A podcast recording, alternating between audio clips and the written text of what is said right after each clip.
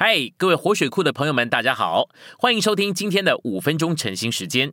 晨兴五分钟，活水流得通。第十一周周一，我们今天有两处的经节。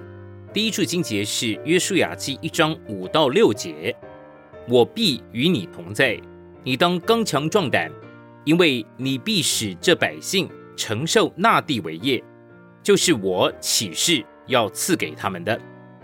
第二处是路德记四章九节，波阿斯说：“你们今日做见证，凡属马伦的，我都从拿阿米手中置买了。我又娶了摩押女子路德为妻，好叫死人的名得以在他的产业上存立。”我们来到信息选读的部分，波阿斯跟路德预表了基督与教会。在约书亚记到路德记的这一段以色列人的历史的开始和结束，有两个显著的人物预表着基督。这两个人呢，就是约书亚和博阿斯。他们预表一个人的两个方面。在开始的时候，约书亚预表着基督，将神所拣选的人带到神命定的福分里，就如同约书亚所预表的，基督已经把我们带到美地，也为我们取得那地，并且将那地分赐给我们做产业，给我们享受。基督已经为我们得着美地，至终他就是美地给我们享受。而在结束的时候呢，波阿斯预表了基督的其他方面，特别预表了基督是我们的丈夫，做了我们的满足。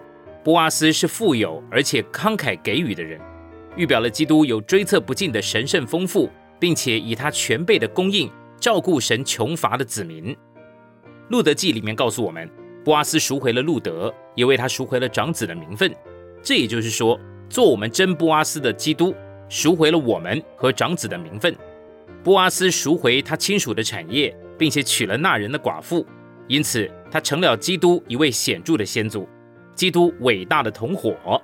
你既是弟兄，是布阿斯，你就应该顾到别人的基督长子名分。换句话说，你不应该仅顾到自己对于基督的享受，你也应该顾到别人对基督的享受。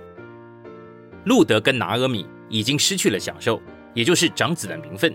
但是呢，照着神的规定，有一条路可以恢复长子的名分，把他给赎回来。但是必须由别人来赎回。今天在教会生活之中，原则是一样的。常常有一些亲爱的圣徒们失去了对基督的享受。